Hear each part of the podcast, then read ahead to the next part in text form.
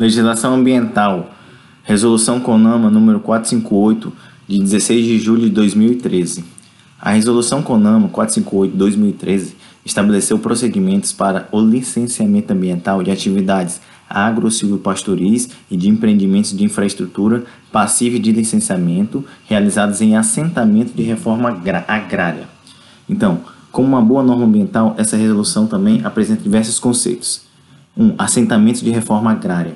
É um conjunto de atividades e empreendimentos planejados e desenvolvidos em áreas destinadas à reforma agrária, resultado do reordenamento da estrutura fundiária, de modo a promover a justiça social e o cumprimento da função social da propriedade. Termo de compromisso ambiental, TCA, é o documento firmado pelo órgão fundiário e pelo assentado responsável pela atividade agro-silvopastoril ou empreendimento de infraestrutura, mediante o qual se comprometem perante o órgão competente a promover a regularização ambiental dentro do prazo e condições a serem especificadas pelo órgão ambiental competente. Interesse social são atividades imprescindíveis à proteção da integridade da vegetação nativa, tais como prevenção, combate, controle do fogo, controle da erosão, erradicação de invasoras e proteção de plantio com espécies nativas. B. Exploração agroflorestal sustentável praticada em assentamentos de reforma agrária, desde que não descaracterize a cobertura vegetal existente e não prejudique a função ambiental da área. C. Implantação de infraestrutura pública destinada a esportes, lazer e atividades educacionais e culturais ao ar livre. 4. Então, atividades eventuais ou de baixo impacto ambiental, né, tem a abertura de pequenas vias de acesso interno e suas pontes e pontilhões, quando necessárias a travessia de um curso d'água, o acesso ao acesso de pessoas e animais para obtenção de água, ou a retirada de produtos oriundos das atividades de manejo agroflorestal sustentável, B. Implantação de instalações necessárias à captação em condição de água e efluentes tratados, desde que comprovada a outorga do direito de uso da água quando couber. C. Implantação de trilhas para o desenvolvimento, desenvolvimento do ecoturismo, construção de rampa de lançamento de barcos e pequena candadouro, construção de moradia em assentamentos de reforma agrária, construção e manutenção de cercas na propriedade, pesquisa científica relativa a recursos ambientais, respeitados outros requisitos previstos no, na legislação aplicável. H. Coleta de produtos não madeireiros para fins de subsistência e produção de mudas, como sementes, castanhas e frutos, respeitada a legislação específica de acesso a recursos genéticos. I. Plantio de espécies nativas produtoras de frutos, sementes, castanhas e outros produtos vegetais, desde que não implique supressão da vegetação existente nem prejudique a função ambiental da área. J. Exploração agroflorestal e manejo florestal sustentável, comunitário e familiar, incluindo a extração de produtos florestais não madeireiros, desde que não descaracterize a cobertura vegetal nativa existente nem prejudiquem a função ambiental da área. K outras ações ou atividades similares, reconhecidas como eventuais e de baixo impacto ambiental em ato do Conselho Nacional do Meio Ambiente, CONAMA, ou dos Conselhos Estaduais do Meio Ambiente.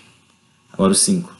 Atividades agro-silvopastoris são ações realizadas em conjunto ou não, relativas à agricultura, à aquicultura, à pecuária, à silvicultura e demais formas de exploração e manejo da fauna e da flora, destinadas ao uso econômico, à preservação e à conservação dos recursos naturais renováveis. 6. Uso alternativo do solo, é, utilização da área com substituição de vegetação nativa e formações sucessoras por outras coberturas do solo, tais como atividades agropecuárias, industriais, de geração e transmissão de energia, de, mineração e de transporte, assentamentos urbanos, outras formas de ocupação humana. 7. Empreendimentos de infraestrutura, obras realizadas no, nos assentamentos de reforma agrária destinadas a instalação de rede de energia elétrica, construção de estradas vicinais e obras de arte, saneamento básico e captação, condução e reserva de água. Então, assim como na regra geral do licenciamento, que vimos na resolução CONAMA 23797, o licenciamento ambiental de atividades agro-silvopastoris em assentamentos de reforma agrária é realizado pelos órgãos ambientais competentes, federal, estadual ou municipal. As atividades eventuais e de baixo impacto ambiental independem de licenciamento ambiental. Mas se o órgão ambiental entender que determinada atividade causa potencial impacto ambiental significativo, deverá exigir o procedimento ordinário de licenciamento ambiental. Então, os, os, empreendimentos de infraestrutura terão procedimentos simplificados de licenciamento e deve ser requerido 1. Um, pelos beneficiários do Programa de Reforma Agrária responsáveis pelas atividades agrocivil-pastoris, individual ou coletivamente, com apoio do poder público, e pelo responsável pelo empreendimento de infraestrutura. Então, os empreendimentos e atividades agrocivil-pastoris existentes nos assentamentos e ainda não licenciados são passíveis de regularização mediante procedimento de licenciamento ambiental simplificado. Esse licenciamento ocorre por meio de uma assinatura do TCA. É, é, o TCA ele é um termo, termo de compromisso ambiental. Então, é, nesses casos, né, o TCA ele, ele vai ser assinado pelo órgão fundiário no âmbito federal esse órgão é o INCRA, e pelo assentado, junto ao órgão ambiental competente e posterior requerimento do licenciamento simplificado. A partir dessa assinatura, fica autorizada a continuidade das atividades agro-silvopastoris e a manutenção da infraestrutura existente, enquanto durar a vigência do TCA. Espera-se que, no final do prazo do TCA, o assentado já tenha regularizado as pendências ambientais e seja emitida sua licença ambiental simplificada, então, fica assegurada a participação dos beneficiários de assentamentos de reforma agrária para acompanhar o processo de licenciamento de empreendimentos de infraestrutura e das atividades agro-silvopastoris passíveis de licenciamento, mantendo interlocução permanente com o órgão ambiental competente e com o órgão fundiário. Estudos ambientais. Estudos ambientais são todos e quaisquer estudos relativos aos aspectos ambientais relacionados à localização, instalação, operação e ampliação de uma atividade ou empreendimento, apresentado como subsídio para análise da licença requerida. Existem diversos tipos de estudos ambientais, tais como relatório ambiental, plano e projeto de controle ambiental, relatório ambiental preliminar, RAP, diagnóstico ambiental, um plano de manejo, plano de recuperação de área degradada e análise preliminar de risco, entre outros. Alguns já foram apresentados, né?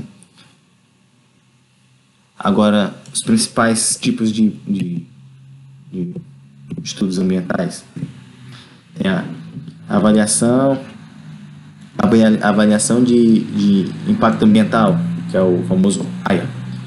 A avaliação de impacto ambiental, AIA, foi estabelecido como instrumento da Política Nacional do Meio Ambiente, sendo o primeiro estudo ambiental formalmente estabelecido no Brasil.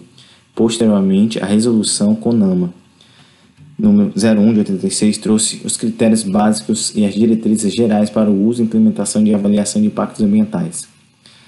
Já vimos bastante sobre AIA na cena. Né? Então, né? AIA. Então, fica bem claro, né? AIA é um conceito gênero, do qual todos os demais estudos ambientais são espécies.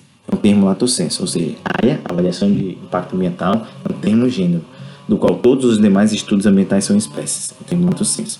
É importante destacar que a AIA, avaliação de impacto ambiental, deve ser uma atividade contínua, antes e posterior à tomada de decisões, procedendo-se à sua revisão e atualização periodicamente, após o pleno funcionamento do projeto atividade. O estudo de impacto ambiental, EIA, e o relatório de impacto ambiental, RIMA. Então, o EIA e o RIMA são os principais estudos ambientais de ordenamento juridicamente é, Quer dizer, o EIA ele é o mais completo e complexo de todos os estudos ambientais e é aplicado para os empreendimentos e atividades potencialmente poluidoras ou causadores de significativo impacto ambiental. Já o RIMA deve refletir as conclusões do EIA de forma clara e objetiva, de fácil compreensão à sociedade. Então, o EIA e o RIMA andam sempre juntos. O EIA é direcionado ao órgão ambiental para declarar viabilidade ambiental ou não de determinado empreendimento. Já o RIMA é direcionado à sociedade, que será afetada positiva ou negativamente por esse empreendimento. Então, o projeto básico ambiental, PBA. O projeto básico ambiental, PBA, é determinado pela resolução com o número 006 de 16 do 9 de 87 e deverá apresentar um detalhamento de todos os programas e projetos ambientais previstos, ou seja, aqueles provenientes do EIA-RIMA, bem como os considerados pertinentes pelo órgão licenciador. Então, ele constitui-se um dos documentos base para obtenção da licença de instalação. Ali. Agora, o plano de controle ambiental, PCA. O plano de controle ambiental é exigido pela resolução nome 009 de 90 para concessão de licença de instalação de atividades de extração mineral. Né? O PCA é uma exigência adicional ao EIA-RIMA, apresentado na fase anterior à concessão da licença prévia. No entanto, o plano de controle ambiental tem sido exigido também para o licenciamento de outros tipos de atividades. Em muitos casos, o PCA tem sido o estudo ambiental indicado para as atividades submetidas ao licenciamento ambiental simplificado. Que é o PCA, é o Plano de Controle Ambiental. Então, agora o Plano de Recuperação de Áreas Degradadas, o PRAD. O Plano de Recuperação de Áreas Degradadas, PRAD, foi concebido para a recomposição de áreas degradadas pela atividade de exploração de recursos minerais. No entanto, tem sido utilizado para os diversos tipos de empreendimentos e geralmente é previsto nos escopos dos estudos ambientais. Sempre que houver um impacto ambiental, não é possível de ser mitigado, né? deve-se buscar sua recuperação por meio de PRAD. Né? Agora, o relatório de controle ambiental, o RCA, o relatório de controle ambiental RCA é exigido pela Resolução Econômica 010 de 90, na hipótese de dispensa do EIA-RIMA para obtenção de licença prévia de atividades de extração mineral de classe 2. Deve ser elaborado de acordo com as diretrizes estabelecidas pelo órgão ambiental competente. O RCA, assim como o PCA, o, RCA é relatório de controle ambiental e o PCA é plano de controle ambiental, tem sido exigido por alguns órgãos do meio ambiente também para o licenciamento de outros tipos de atividades. Agora o RAS, Relatório Ambiental Simplificado, são estudos relativos aos aspectos ambientais relacionados à localização, instalação e operação de novos empreendimentos habitacionais, incluindo essa atividade de infraestrutura de saneamento básico, viária e energia, apresentados como subsídio para a concessão da licença requerida, que conterá, dentre outras, as informações relativas ao diagnóstico ambiental da região de inserção do empreendimento, sua caracterização, a identificação dos impactos ambientais e das medidas de controle e mitigação e de compensação. Plano de manejo. Conforme vi, é, após a criação de uma unidade de conservação, o plano de manejo deve ser elaborado em um prazo máximo de 5 anos. Toda unidade de conservação deve ter um plano de manejo que deve ser elaborado em função dos objetivos gerais pelos quais ela foi criada. O plano de manejo é um documento consistente, elaborado a partir de diversos estudos, incluindo diagnóstico no meio físico, biológico e social. Ele estabelece as normas e restrições para o uso, ações a serem desenvolvidas e manejo dos recursos naturais da unidade de conservação, seu entorno e, quando for o caso, os corredores ecológicos a ela associados, podendo também incluir a implantação de estruturas físicas dentro da unidade de conservação, visando minimizar os impactos negativos sobre a unidade de conservação a garantir a manutenção dos processos ecológicos e pre prevenir a simplificação dos sistemas naturais. Uma das ferramentas mais importantes do plano de manejo é o zoneamento da unidade de conservação, que a organiza espacialmente em zonas sob diferentes graus de proteção e regras de uso. O plano de manejo também inclui medidas para promover a integração da unidade de conservação à vida econômica e social das comunidades vizinhas, o que é essencial para a implementação, para que a implementação da unidade de conservação seja mais eficiente. É também neste documento que as regras para visitação são elaboradas. Agora, o Plano de Manejo Florestal Sustentável. O Plano de Manejo Florestal Sustentável é um documento técnico básico que contém as diretrizes e procedimentos para a administração da floresta, visando a obtenção de benefícios econômicos, sociais e ambientais, observada a definição de manejo florestal sustentável. O Plano de Manejo Florestal Sustentável é o estudo ambiental obrigatório para a exploração de florestas e formações sucessoras sob o regime de manejo florestal sustentável, tanto de domínio público como de domínio privado.